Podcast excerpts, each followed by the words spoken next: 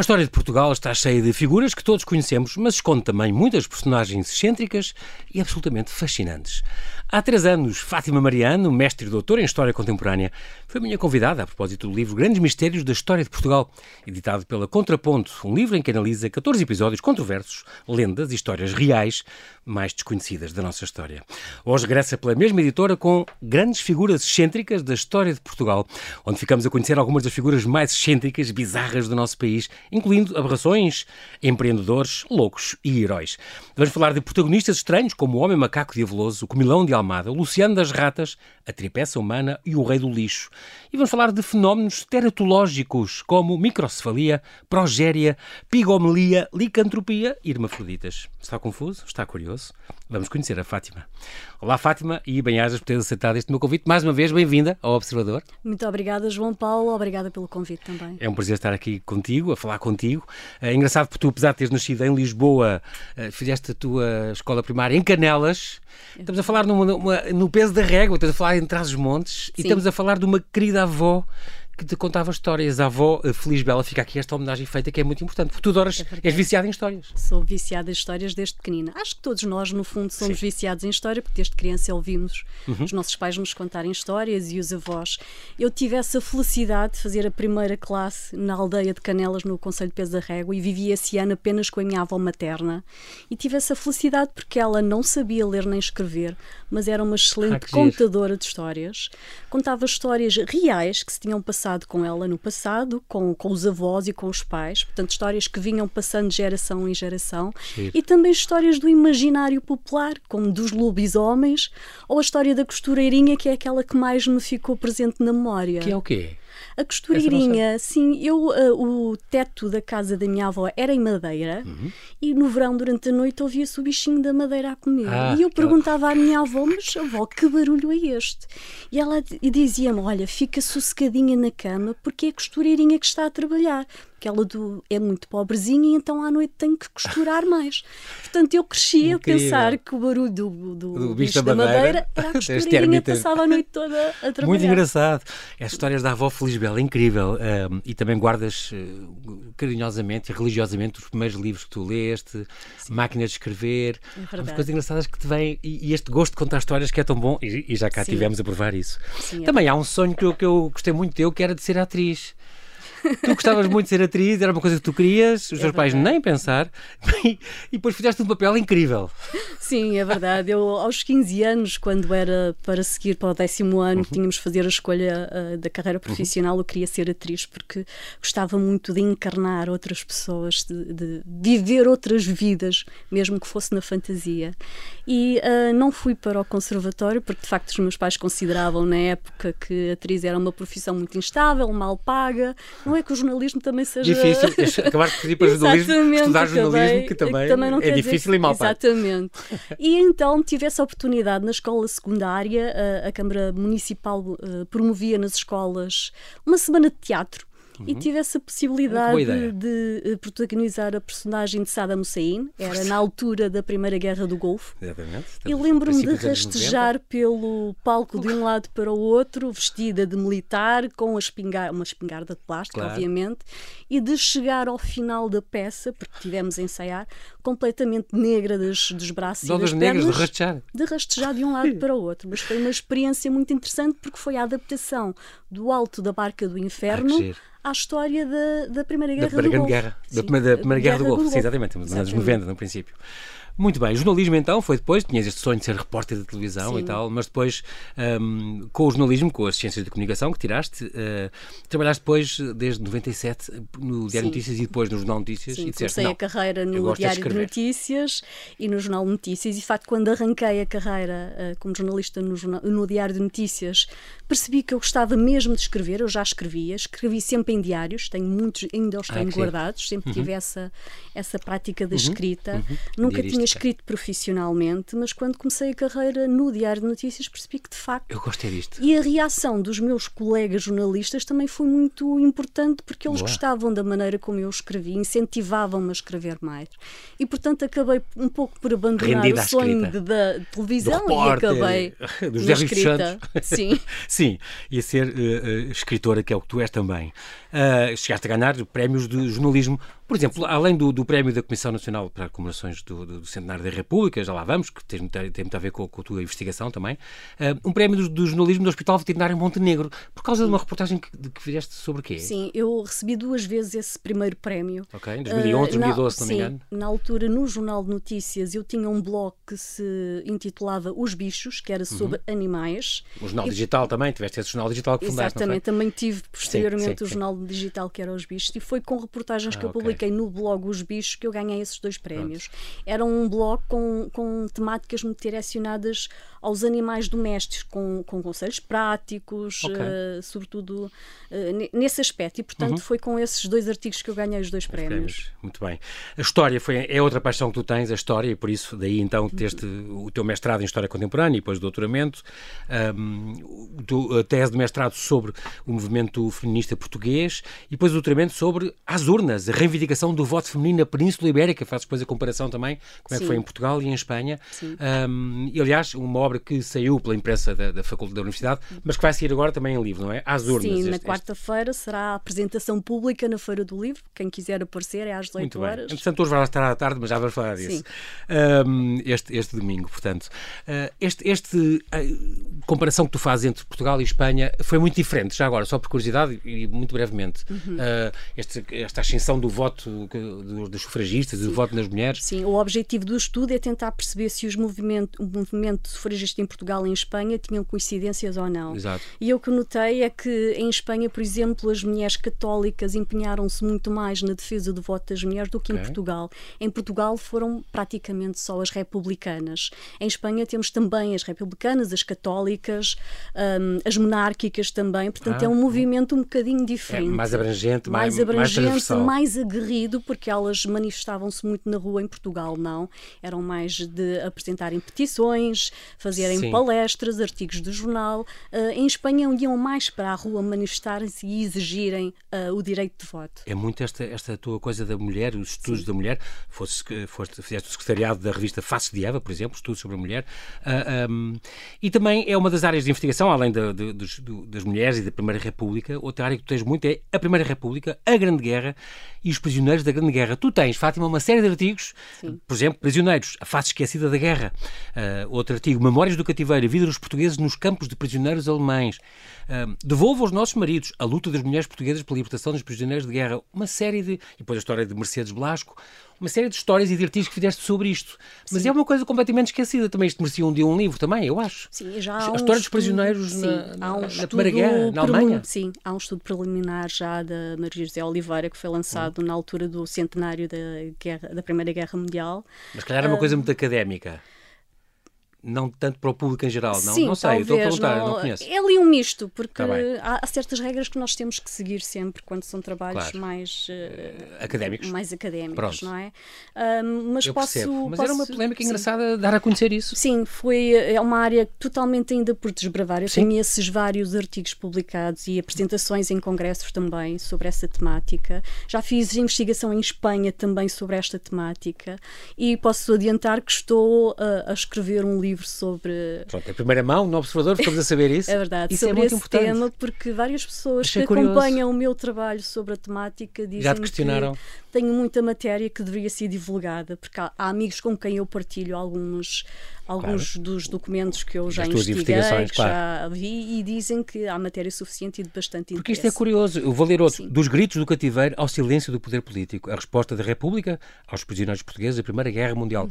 Isto é muito desconhecido cá. Sim. É uma área, e, para mim, totalmente nova, Sim, não, não fazia e ideia. Há outra questão que foi: um, eu fiz parte de uma equipa na altura do centenário da Primeira Guerra Mundial Uhum. que fez a evocação, fizemos vários estudos, organizámos congressos e eu notei que há muitos familiares ainda com a memória dos. Uh, dos seus familiares da, avós, da Guerra ou- de 14, que é Sim. assim que até que o meu pai. Foi este, este projeto, o Portugal 1418, não é? Exatamente. Pronto, coordenado pela Maria Fernanda Rolo. familiares, sim. Exatamente. Eu já, inclusive, encontrei hum, cidadãos brasileiros aqui em arquivos portugueses que estavam a investigar os seus antecedentes que estiveram na Primeira Guerra. Mundial. Que engraçado. E a um deles até ficou a saber que ele tinha sido prisioneiro por mim. Ah, que giro. Pronto, porque essa Porque investigação, faço às essa vezes não tem investigação profunda e, portanto, há comuns- muito interesse. As pessoas comuns às vezes não têm acesso a esses eh, todo tombos Ou não e, sabem e como arquivos. procurar exatamente, também. Exatamente. Muito curioso isso. Fica aqui este desafio, mas ficamos com a notícia boa que está a acontecer e vai, vem aí um livro que fala, e depois voltas para falar disso, Fátima. Volto, sim, está senhora. prometido. Há outra área que tu, finalmente que tu gostas muito antes dos livros, que é a, a escrita. Portanto, eh, desde, desde há três anos dedicas muito à criação de conteúdos escritos. Eh, Tens este propósito que é inspirar os outros a escrever mais e a escrever melhor. Portanto, tens este curso de escrita, co- como tu gostas de, de- de parafrasear a Clarice Lispector, não é? Sim, que é dizia, verdade, nasci sim. para escrever, a palavra é o meu domínio sobre o mundo. Todos nós nascemos com o dom da escrita. Hum. Às vezes há a ideia de que somos um- um, Há uma elite, só uns privilegiados. Exatamente, mas não, é uma questão também de prática porque Claro. e de gosto, Treina-se. gosto. Acho que quando se gosta, eh, as coisas fluem mais melhor, não é? E toda a gente tem histórias, não é? Toda a gente ou, tem ou dela ou de família. contar, sim. Exato. Depois é uma questão de prática, também de estudo, de leitura. Eu costumo dizer, escrita Muito e leitura estão muito interligadas. Claro. É duas faces da mesma moeda. Quem não lê não escreve bem, nunca. Nunca vai escrever bem. Portanto, é preciso gostar de escrever, gostar de ler e praticar a leitura e a escrita regularmente, não é hoje e só daqui a um mês voltar a Exatamente. ler ou escrever. Fazer disso uma eu posso prática dizer corrente. que eu escrevo e leio todos os dias. Todos os dias. E Muito escrevo e leio coisas diferentes, nunca sobre a mesma temática, nunca sobre o mesmo estilo de escrita, porque a escrita jornalística é uma, a escrita académica, Académica. é outra, a escrita deste livro é outra. bem. Exato. Portanto, e os teus diários também é os outra. meus diários é outra, portanto eu vou experienciando Claro. todos esses tipos de escrita. Sim, esse treino é muito importante e vai, vai estar nos estaleca, não é? Para, para- Exatamente. para aprender sempre. a pessoa com a prática é que a gente vai lá. E depois a última paixão, viajar. Adoras viajar. Vais a muitos, muitos, muitos, muitos países. O país mais longe que foste foi Timor, onde gostavas de voltar. Timor-Leste. Muito gostei, gostei muito das pessoas, embora na altura foi pouco depois do- das eleições, Uhum. portanto, da saída da Indonésia, ainda estava um ambiente um bocadinho pesado, as pessoas Sim. ainda tinham alguma relutância em abrirem-se connosco, Sim, é, mas gostei foi muito. um trauma país. longo, não é? Muito, muito, grande, muito. complicado. Mas é um país lindíssimo porque eu gosto desse tipo de ambientes. Eu não sou tão urbana, sou mais eh, desses ambientes da aldeia, mais eh, Mais remotos, rurais e mais exóticos. Talvez, se calhar, por causa da experiência que eu tive na infância de viver numa aldeia, Canelas. talvez tenha, tenha ficado aí. Muito bem, fiquei curioso. Gostava muito de voltar. Pronto, e, e viajar é um bocadinho como o ponto cruz para ti, eh, relaxa da cabeça, acho muito bem. É verdade. E há uma coisa que tu trazes todos os países onde tu vais. Pacotes de açúcar. Colecionas mesmo pacotes de açúcar, é tão giro. Quer dizer que tens uma Sim. coisa, organizas, tens álbu- álbuns, Tenho metade da coleção organizada em Ok. álbuns. Eh, está países por países. Dentro dos países está por eh, embalador, marcas. E dentro das marcas está por coleções. Incrível. É verdade. Isso é um grande espólio. É Muito. E tenho a felicidade de quem, eh, das pessoas que conhecem esta, esta minha veia, quando viajem, trazem-me Claro. de açúcar. Eu vou, também. vou passar a fazer isso. As Mulheres da Primeira República foi o teu primeiro livro, uma edição caleidoscópio, em 2009. Incrível esta eh, da Primeira República. Eu estou a ver isto e isto não é tão longe de mim. Eu lembro da minha mãe só viajar, o passaporte dela estava no do meu pai. E, É verdade. e, estamos a falar dos anos 50, 60. É verdade. As, le- as leis que submetiam as mulheres casadas às vontades dos maridos, as leis que proibiam as mulheres de votarem ou serem eleitas, as leis que as- impossibilitavam de exercer determinadas atividades profissionais. Ou seja, consideravam a mulher um ser menor, como tu dizes no, no, no- no teu livro. E é Como impressionante. se fosse um menor ou um incapaz. eh, É impressionante. sim. Um, eu lembro sempre depois da, nossa amiga Beatriz Ângelo, que esta mulher da guarda, um lutadora, monarca, que ela, ela, ela uh, extraordinária médica, tirou o curso de medicina, foi uma Sim, lutadora incrível. E depois ginecologista sufragista. e depois reivindicou o seu direito porque havia uma omissão na lei Pois. A lei dizia que eram eleitores maiores de 25 anos, mas não especificava o sexo. E como não especificava. E ela... chefe, de casa... chefe de família? Ou chefe de família, que ela também coisa. era, porque também era, viúva e tinha Exatamente. uma filha menor de idade. Portanto, como não especificava o sexo do ela eleitor. Essa, essa lacuna na lei. lacuna da lei e de facto conseguiu. Mas em 1913 os deputados Logo. alteraram e eram eleitores do sexo masculino. E depois só voltou em. Não depois se... só com a ditadura militar é que se começa a, a atribuir o voto. 30 e tal? Sim, à mulher. Depois com o Estado Novo, que é algo que não se conhece muito, o Estado Novo abre o voto a algumas mulheres, não Algum, a todas. Exatamente. E portanto só precisava depois. De instrução, do... precisava não sei o quê, uma série Sim, de requisitos. E depois só, Mas só com a Revolução. 25 de Abril é que se torna universal para homens e mulheres também. É impressionante. Sim. Foi é agora. Verdade. É muito recente. Muito, muito recente. E por isso é que eu também sempre que cai eleições hum, lembro-me destas mulheres, eu vou sempre votar, mesmo que vote em branco ou não, Exatamente. faço questão sempre claro. de votar porque me lembro desta luta, que não foi só de mulheres, também Exato. foi uma luta de e por homens. Preguiça, não é? Eu não tenho o direito, de, por preguiça, não exercer este, Sim. não é? Sim.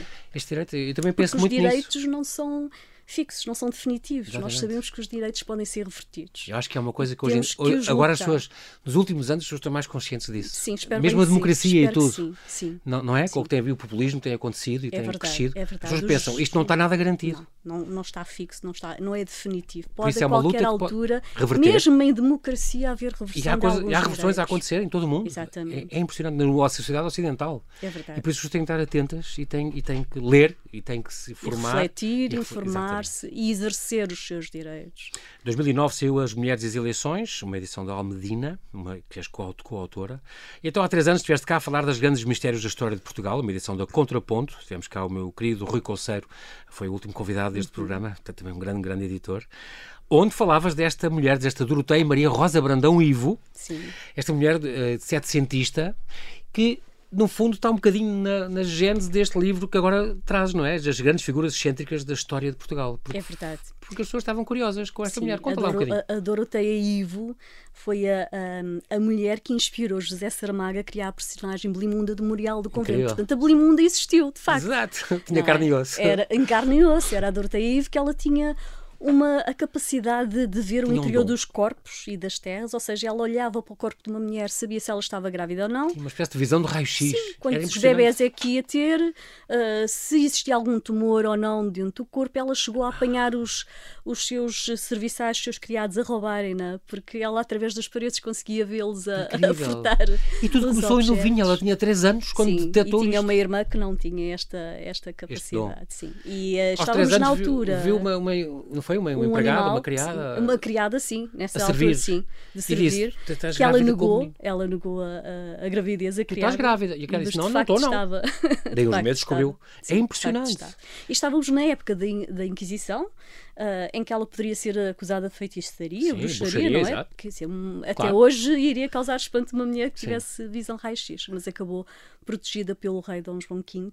E depois foi vereadora do rei, que é engraçado. Ela Sim, foi. ela ele contratou-a. Foi, foi graças a ela que se descobriram os poços que abasteciam de água o convento de Mafra. O Palácio Convento de E Mafra, já agora, grande só a título de curiosidade, se Diz. me permites, eu recentemente, já este ano, fui, recebi um- uma mensagem de um, um, sobrinho neto dela, Ah, que giro. Em sétimo, oitavo ou nono grau, já não me recordo Uhum, precisamente, que vive no Brasil, uh, que ficou a saber, porque eu fiz uma publicação sobre o, o livro anterior, que este ainda não tinha saído, Uhum. ficou a saber que eu uh, falava da Doroteia Ivo no livro. E eu perguntei-lhe, então, mas sabia desta sua Deste dom da sua oitava avó? Sim, e, ele, dizia: sim, sabíamos, corre na família, mas nunca consegui saber mais informação, mais detalhes sobre esta vida. E disse, então Que está aqui a vida dela neste, neste livro. Estás a sim. ver, Fátima Mariano, tu tens um grande papel a informar as pessoas, não só através dos livros, mas nestes contactos pessoais e próximos, Sim. que é muito, muito importante. Pronto, ficamos à espera então deste Às Urnas, a reivindicação do voto feminino da Península Ibérica em 1821-1934, sim, porque isto começou com os movimentos liberais, não é? Sim, Ainda no século XIX. com monarquias constitucionais. Saiu sim. primeiro na, na edição da imprensa de Ciências Sociais e vai agora então sair. Vai, vai, Vai onde? ser lançado oficialmente na Feira do Livro na quarta-feira. Esta às 18 quarta-feira que vem. Muito bem. Estamos agora a falar então deste, deste grandes figuras cêntricas da história de Portugal, da Contraponto, um, que foi lançada há um mês no, no Corte Inglês. Portanto, tem 10, tem 10 histórias, mas são muito mais que 10, porque tu contas casos de outras pessoas Sim. em cada capítulo. Histórias reais de, de personagens bizarras e desconhecidas. Aberrações, empreendedores, loucos e heróis. A ideia nasceu um bocadinho por causa desta história da Doroteia, não foi? Sim, porque eu notei que. Uh, foi dos casos que mais. Uh, os mistérios que mais. Praticamente foi uh, aquele que suscitou mais curiosidade, Sim. para já, porque foi ela que inspirou Saramago a criar a personagem Belimunda. E não se sabia, ou, pelo menos o, o, o, grande público, o público geral, não sabia que a Belimunda de facto tinha existido. E depois, pelo facto de ela ter aquele dom, aquela característica. E como suscitou tanta curiosidade, e eu, durante as minhas investigações, já me tinha cruzado com outras figuras que tinham também características incomuns. E acabei por, eh, por pensar por que não, e sugerir ao Rui Coceiro também, por que não um, Pegar fazer um fazer livro só com estas com figuras que tenham, sim, que tivessem uma característica, característica, especial desculpa, diferente. Uh, diferente, sim. Se fosse Muito física, bem. mental, de alguma este, profissão. Esta pesquisa foi complicada para, esta, para estas figuras excêntricas? Sim, uh, algo. Eu costumo dizer que isto uh, decorre de muito trabalho muito gosto por estar em arquivo, porque nem todas as pessoas sim. conseguem passar meses, que foi o que eu passei. Meses, hemerotecas. Hemerotecas, e... bibliotecas, arquivos, a folhear papel e também de ter uma curiosidade imensa, porque eu, enquanto não satisfizer a minha curiosidade própria, não vou parar a história. E, portanto, hum, algumas histórias foram mais fáceis, outras mais difíceis, obviamente, até porque algumas são muito recuadas no tempo. Embora elas se situem quase eh, todas no século XIX e XX, no uhum. século XIX, algumas foram difícil hum, descoberta mas é uma questão de estarmos atentos às vezes a pequenas notícias, porque uma das histórias, a primeira história, por exemplo, posso dizer que uhum. era uma, uma pequena notícia de jornal que quase passava despercebido, porque no século XIX os jornais não eram como hoje, praticamente não tinham gravuras, a fotografia não existia, portanto, gravuras era uma mancha de texto enorme, notícias, duas, três linhas muito pequeninas e, portanto, poderia facilmente passar despercebido. Passar despercebido. É a história mas, deste monstro de Albardo, não é? Sim, este tal.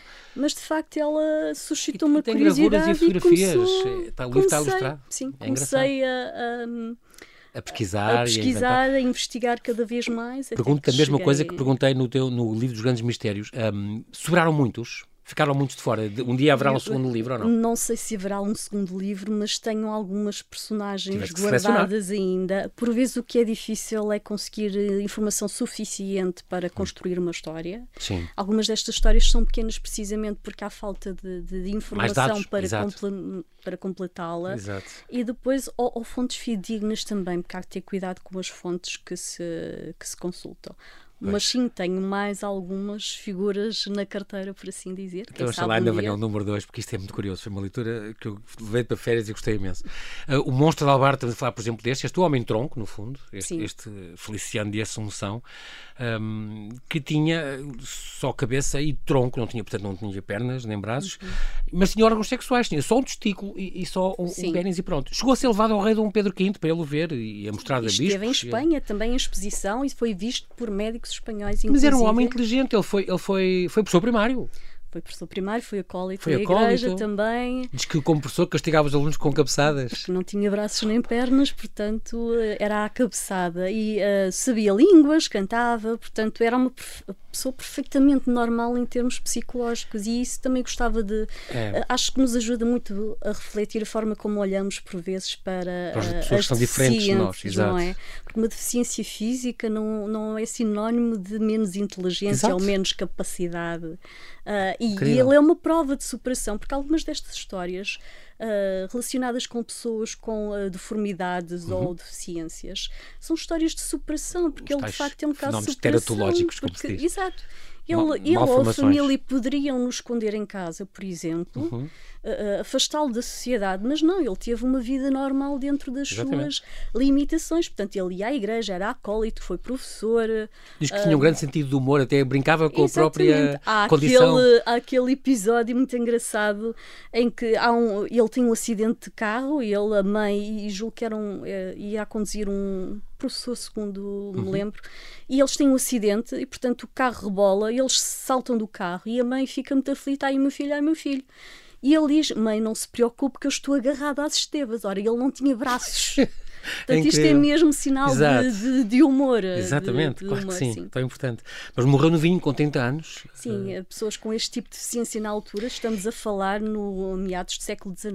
Sim, Temos de ter pois. atenção que os cuidados médicos era, eram diferentes, era, a medicina e... e... a ciência não estavam tão avançadas. Desenvolvidas. É? E ele era, foi, era referido numa uma revista médica que fala monstruosidade sem pernas nem braços. É, é estranho isto, ao mesmo tempo uma coisa médica. Sim, porque na altura era o conceito que se utilizava, era aberração, um monstro. Exato. Portanto, esta, esta a linguagem que se utiliza para nos referirmos a pessoas portadoras de deficiência também foi alterando e é preciso ter Exatamente, isso também em conta, claro. Em conta. Estes fenómenos teratológicos, como eu disse, é um nome para dizer estas malformações, como por exemplo os chineses, como aquela criança que nasceu em Penacova, também contas, com duas caras coladas pelas orelhas. E há uma figura num jornal que saiu que se mostra.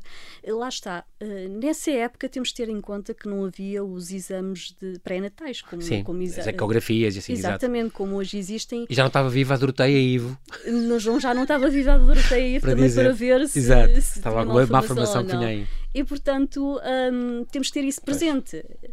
Aqui o, o, o ele, do fundo, foi uma exceção, porque a maioria destes fetos ou, ou, ou eram abortos, Não ou nasciam e morriam poucas horas ou poucos sim, dias. Portanto, sim. Aliás, ele foi batizado em, 30, em, em, necessidade, em, em urgência, porque, porque achavam que ele ia morrer. Que ele ia morrer. Portanto, uhum. ele viver cerca de 30 anos no século XIX um, até foi, podemos dizer, uma vida longa, porque no século XIX não tínhamos a esperança média de vida que temos 80 atualmente. Tal anos, exatamente, é? exatamente.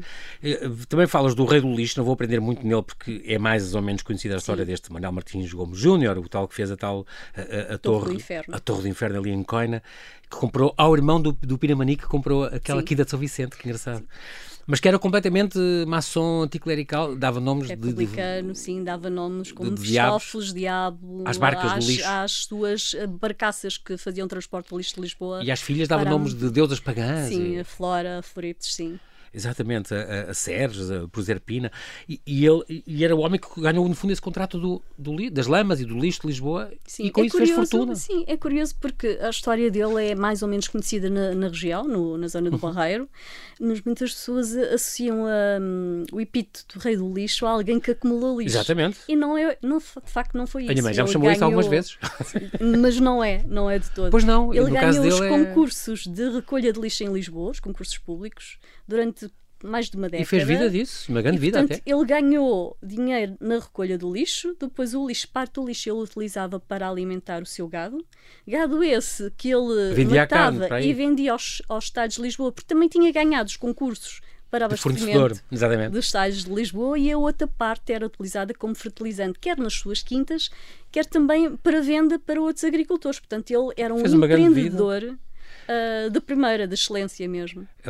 Aproveitava o lixo para alimentar o, o, gado. Bem, se fosse hoje a azeite, não sei se sim, permitiria. Não sei se permitiria. a melhor ração.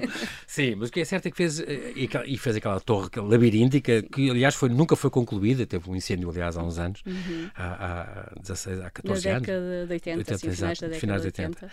E depois há esta história também do Luciano das Ratas. O Luciano das Ratas, isso foi na altura da peste bubónica. Eu lembro sim. que já tive aqui umas conversas sobre epidemias e pandemias, e lembro que, que falou nele, que é este uhum. Luciano Moreira, que, que vinha muito nos jornais, era muito comentado, aliás, era protegido do Rei Dom Carlos. Sim. E que, e que, pronto, o trabalho dele era matar as ratas sim, eu acho, à mocada. Sim, esta foi das, uma das figuras que me marcou, uh, porque eu acho que ele fez verdadeiro serviço público na época. Porque havia a peste bubónica e, e acho que ele merecia até uma estátua por... em Lisboa pelo trabalho todo que ele desenvolveu porque de facto ele era um pedreiro, na altura, uh, no início, estamos a falar início do século XX, uhum. havia a crise na construção civil, portanto ele estava desempregado. E na altura da peste bubónica, começa no Porto em 1899 e depois acaba por se espalhar por outras zonas Sim. do país, o Governo Civil de Lisboa um, decide pagar um X, uma verba, uh, por cada okay. rato que a população entregasse. Sim.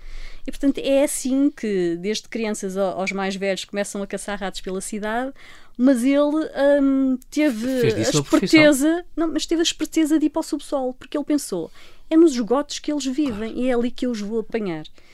Uh, pediu autorização à Câmara para descer aos esgotos e fazer a caça aos ratos e acabou por, durante cerca de 6, 7 anos, foi a sua profissão. Ele trabalhou para a Câmara de Lisboa, foi despedido várias vezes. O seu caso foi debatido, sempre que ele era despedido, o seu caso era debatido no Parlamento. Incrível. É só para termos a noção da importância uh, que a sua profissão e o rei Dom Carlos protegia? O rei Dom Carlos protegia. Houve uma altura que os comerciantes da Baixa de Lisboa fizeram uma petição que foi entregue ao rei para exigir que ele fosse reintegrado na Câmara de Lisboa, como funcionário da Câmara de Lisboa. Porque, Porque ele, não útil. caçava, ele não caçava apenas ratos. Uh, só por si, o caçar ratos já era, já era importante. Impedir a propagação é? da peste, claro. Sim, e não só a questão de salubridade, higiene, todas as doenças que nós sabemos que os ratos transmitem. Mas ele também um, apanhava objetos que tinham sido furtados, porque às vezes os ladrões na fuga deixavam-nos. Talheres, joias, talheres valiosos. E ele, e ele devolvia aos comerciantes e, portanto, era gratificado. Uhum. Uh, os objetos perdidos, se ele não conseguisse devolvê-los aos proprietários, ele vendia-os, portanto, era lucro também para ele.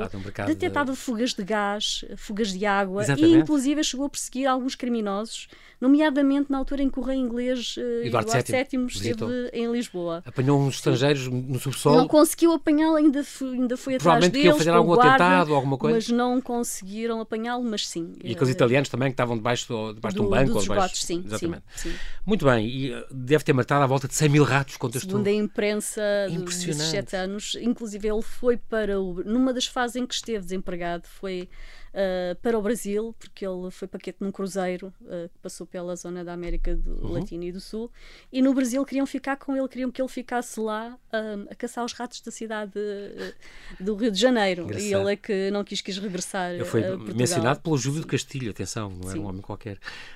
Um, e depois. Morreu muito novo, aos 45 anos de tuberculose. Chegou a ser banheiro numa das fases em que esteve desempregado foi banheiro. Em 1903 e 1904, portanto há 120 anos sim, quase. Eh, sim. Banheiro na praia de Cata que farás. Em Algés, sim. Que hoje é Algés ou Castoré. Ou... Castoré, sim, Castoré. na zona de Castoré. Ele fazia ali aquela linha, sim, que as Eu pessoas... lembro das fotografias das praias eh, antigas, os banheiros tinham depois umas, umas fitas e as meninas agarravam-se às Exatamente, ele ajudava as crianças também a irem ao banho para não... Era um homem muito importante. o primeiro raticida do universo, como dizia um jornal, o jornal estrangeiro, acho eu. Era uma fama que, além fronteiras, que já era falado. Um, e depois há o gigante de Moçambique, pronto, isso, mas isso é do meu tempo, eu lembro-me, o gigante de Manjacase, que foi um português, que foi o homem mais alto do mundo, Gabriel Estevão Mondlane que tinha que chegou aos 2 metros presente e 50. ainda na memória de, de, eu lembro das pessoas, de, de, porque ele morreu há relativamente pouco sim, tempo. Sim, sim.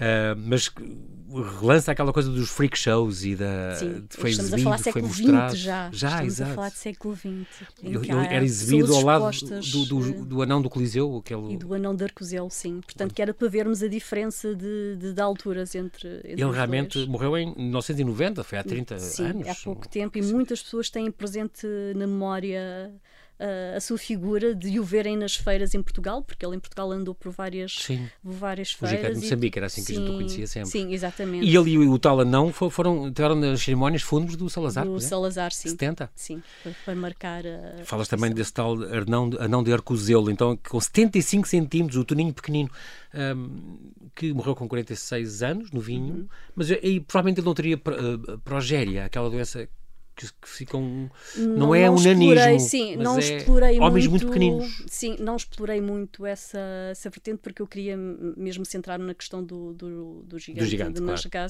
E também uh, falas do, do de Farelos, por exemplo, que eu não, eu não sim, conhecia. Sim, este o gigante miúdo. de Farelos que atualmente não causaria tanto espanto porque 2 metros e 10 hoje em dia. Não, Até o Queta, o, o, o, basquetebolista tem 2 e 13. Exatamente, 13, exatamente. É? Portanto, mas no início do século XX, que é o caso, 2 uhum. metros e 10 era, causou um grande espanto em Lisboa e não só porque ele andou também em digressão uh, por todo o país, e inclusive Espanha? por Espanha também. Até os seus sapatos estiveram em exposição em duas sapatarias, uma em Lisboa e outra em Metosinhos, porque ele, sim, o pé dele media 40 e tal centímetros. Portanto, 45 centímetros, é impressionante. Ele, ele uh, aos 20 anos já tinha os tais 2 metros e 10, este José Lopes, que nasceu em Farelos, portanto estamos a falar em Giens, Alcotim, portanto, que, que viajava, coitadinho, sempre dobrado, não cabia em lado nenhum, claro. Não cabia em lado nenhum, não havia camas também para ele, os Morreu? sapatos tinham de ser confeccionados uh, à, medida. à medida, com claro. uma roupa. E a medida não, era é? pequena. Exatamente. Morreu e foi, ficou anos. apto para o serviço militar e foi assim que ele foi descoberto. Por isso é que veio a Lisboa. Veio a Lisboa para a Junta de Recursos, Junta Médica de Recursos, e foi assim que foi descoberto. Porque... Morreu com 25 anos, muito novinho, Esse em 1914. Muito novo, não consegui descobrir o porquê. A razão da morte. Porque essa é uma das dificuldades que nós temos, porque muitas vezes as histórias depois acabam por desaparecer da imprensa. Até hoje acontece isso. Faz, é? claro, claro. Há aquela, aquela curiosidade inicial e depois acaba por desaparecer. E uh, por vezes temos dificuldade em ir até ao fim da história. Este, este tens aqui um capítulo também sobre homens, mulheres e mulheres, homens. Aqui pode ser um bocadinho hermafroditas, ou sim, começa com aquele rapaz que, que deu à luz e, portanto, depois percebeu-se que se calhar tinham os dois sexos, qualquer eram coisa. pseudo-hermafroditas, hermafroditas, sim. Nesse é? caso era o Alberto, que vivia numa aldeia de Vila Real um, uhum. e que deu de facto à luz. Uh, e depois percebeu-se, se bem que ele já tinha ido ao médico e o médico já lhe tinha dito para ter cuidado que poderia engravidar. Portanto, ele já não era surpresa para ele. Pois. Mas de facto, ele tinha nome de homem, vestia-se como homem, era apresentado como homem. E quando deu à luz, de facto, percebeu-se depois que afinal era mulher. Afinal, era, um, era uma mulher. Assim como a Inês dos Anjos foi o inverso. Portanto, ela tinha nome de mulher, Inês dos Anjos, vestia-se à mulher, mas tinha a voz grossa e foi isso que denunciou publicamente era, no, na cidade era do chefe, Porto. Não, essa era a Rita. A Rita de Vagos. Sim. A Inês dos Anjos foi ao, ao, Porto e um, uh, atraiu a curiosidade porque ela ao falar uh, tinha uma voz muito grossa e tinha uma espécie de bigodinho, mas trajava a mulher e o nome dela uh, e o nome era feminino, era Sim, Inês dos Anjos e portanto e, foi detida porque era proibido na altura vestirmos-nos Uh, com roupas do sexo do oposto, sexo, era mesmo crime, portanto, temos também isso em atenção, hoje em Exato. dia já não é, felizmente. Pai. E então depois foi levada para a cadeia, depois para o hospital, onde foi observada e chegaram à conclusão de que era um homem, foi submetida a uma operação e mudou o nome para Inácio. Ah, pronto. Aqui também falas do. do falámos disso, falámos da, do, do Comilão da Almada, que é uma coisa extraordinária. Este, este Francisco Fernandes, portanto, ele nasceu em Sor, 1870, e cá tantas comia por, por, um regimento, como tu dizes. Uh, chegou a ser. Eu fazia aqueles juns de 30 dias e 45 dias. E depois... Eu não, sim, este de facto eu não sei como é que ele conseguia, porque ele era extremamente magro, era alto, pois. mas era muito magro. Hoje diríamos, uh, diríamos que ele tinha bicha solitária. Pois já me disseram isso, se calhar era, se calhar era isso. E, e, obrigado, e às tantas fui obrigado a não voltar a Lisboa porque o, ele estar lá fez subir o. O preço do pão, o juiz, ele foi uma vez presente a juiz, foi detido, e o juiz disse: não apareça mais em Lisboa porque você encareceu, fez com que o preço do pão subisse, e na altura é o pão era ainda mais importante para a alimentação pois. do povo, não é? Uh, e portanto o juiz expulsou da cidade porque o pão tinha aumentado muito de preço. Poderá ter inspirado o, o, o Franz Kafka, naquele artista da fome, aquela obra dele? Eventualmente? Pois, eventualmente, não sei. Uh... Fazia juns em Florença, em Cairo? Esse era o outro, era o Sushi, esse era o italiano. Ah, o que se okay. faz é o contraponto, porque ele comia tanto e depois havia os outros que faziam jejuns. Ah, o que é de onde de vem o jejum 30 intermitente, e 40 calhar, minutos. Sim, 40 dias. também esteve em Portugal, é preciso dizer, ele também esteve em Portugal, esteve uma data de dias sem comer e portanto fazia-se aí o contraponto, um que comia tanto e o outro que não comia quase nada. E esse é que inspirou o Kafta. Uh... Aquele, aquele estou em jejum, ah, está em jejum quando foi preso, estou, mas só vi uma pinguita, eram 7 litros de vinho. Sim, é qual? Para ele, 7 litros. Era este, era, era, era, era o comilão. de Almada, sim, mas 7 litros para ele não era nada. Na, não. Feira de Alcântara, de, em 4 horas. Sim comeu 5 travessas de carneiro, 4 kg de batatas, 4 pães, 12 laranjas, 6 litros de vinho e 2 litros de vinagre. É, é extraordinário a capacidade. E, e, ele fazia isso e ele fazia apostas. Porque, porque ele dizia que o ordenado dele não dava para, para alimentá-lo, porque ele comia tanto que não conseguia. Então começou a fazer apostas e ganhava as apostas. E os comerciantes, os donos dos cafés e das tabernas na altura, gostavam muito que ele fosse lá, porque fazia despesa, não é? Tinham que comprar a, a comida. Uhum. E na Feira de Alcântara, em num dos anos, foi o, a grande atração da feira. Só numa noite chegaram a vender 1500 entradas Incrível. para irem vê-lo comer, Exatamente. porque muitas vezes uh, as pessoas não acreditavam, pensavam que aquilo era. Havia ali algum toque de magia, mas não, de facto, Sim. ele comia bastante. E há um, episódio, há um episódio muito curioso em que ele faz uma aposta em que comia três coelhos mais não sei quantos quilos de batatas, na Praça de Torres da Moita. Uhum. E, portanto, ele está lá a começar a sua refeição, mas o público está muito descontente, acha que ele está a comer muito devagar, que está ali a fazer algum truque, então decidem largar os touros. E ele assusta-se, mas ele foge com o tacho dos coelhos, não deixa o não tacho deixa, dos coelhos na mesa, não. E agora, assim, para, para, mesmo, mesmo para terminar, aqui duas histórias, e não temos já muito tempo, mas há a história que mais te marcou, que foi este O Homem Macaco, de Veloso. Um, que eventualmente poderá ter inspirado o Tarzan, ou este, o Homem uhum. Selvagem, do, do, do Edgar Rice Burroughs. Mas este Albano Jesus Lopes Vila Beirão, que, um, que de vez em quando tinha estes ataques, passava-se grunhia e corria e se escalava os monumentos e a Torres Clérigos e a Estátua de José e mordia, matou uh, polícias à dentada. Sim, ele era extremamente violento quando tinha, porque ele ficava fora de si. Desde os 6 anos, uh, para até aos 40 e anos, tal? Sim, 40 e tal, tanto que chegaram a fazer, a levá-lo a feiticeiros para ver uh, se o libertavam do espírito, exato, porque na altura era a crença de que estaria, teria um, um, espírito, não é? O que nunca se chegou bem à conclusão de que aquele, quais é, qual era a doença, o que se suspeita é que se fosse licantropia, que é uma tal. condição rara em que o doente assume... Tem alucinações, digamos assim, sim, assume que é um, que é um animal... É um, como há cães sim, e abelhas e pessoas que acham que são rãs. Sim, e... sim, exatamente. E portanto ele, desde os sete anos, ele tinha esses ataques que chegavam a durar horas, alguns chegavam a durar horas e horas e horas. Dia sim, dia não, ou todos os dias até? Sim, em que ele saltava, parecia que tinha molas nos pés, quando saltava guinchava, corria de gatas, como o animal, se trepava aos monumentos, inclusive à Torre dos Clérigos. Tentava morder pessoas. Sim, e... era extremamente violento. E depois o que, o que me... Uh, o que me fez uh, ficar uh, muito ligada a esta personagem foi porque ele quando voltava a si, à normalidade, uhum. por assim dizer, ele ficava muito triste porque não se lembrava de nada. Ele chegou inclusive a ir às redações a pedir aos jornalistas para apelarem à população que não se aproximassem dele quando tinha estes pois, ataques, ataques, porque ele não queria fazer mal a ninguém. Pois, mas ele fazia inconscientemente, inconscientemente não era claro, ele claro. que.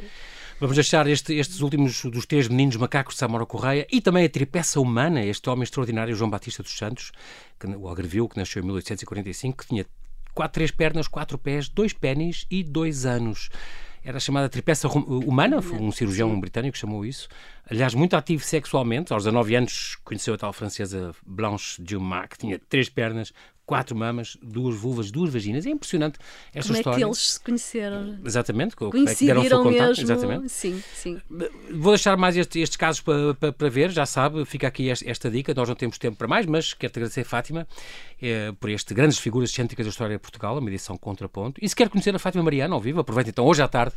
Hoje à tarde, a partir das 15, sim. Vai estar, estar a dar autógrafos no, no espaço Porta Editora da Feira do Livro. Sim à esquerda de quem sou, portanto, Apareçam. no Parque Eduardo VII. Apareçam. Aproveita a feira e até que vai estar aberta até domingo 11 de setembro. Compre, compre livros para si e para dar bem-ajas. Fátima, até à próxima. Muito obrigada. Muito obrigado. Até à próxima.